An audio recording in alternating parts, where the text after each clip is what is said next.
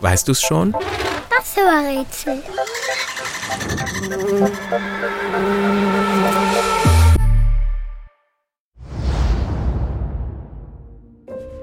Die Zahl, die wir suchen, ist wie ein Loch.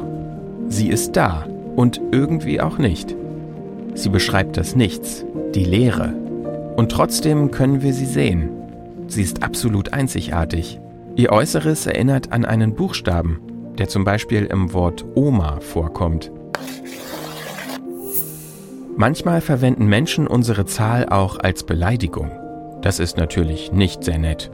Viel wichtiger ist, mit unserer Zahl kann man rechnen. Ohne sie geht es nicht. 4 minus 4.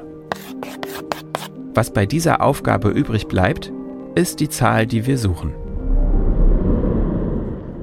Übrigens, der Computer, das Handy oder das Tablet, mit dem du dieses Rätsel gerade hörst, würde ohne unsere Zahl nicht funktionieren. Denn die Zahl, die wir suchen, ist ein wichtiger Teil der Computersprache. Die besteht aus unserer und einer anderen Zahl, der 1. Und?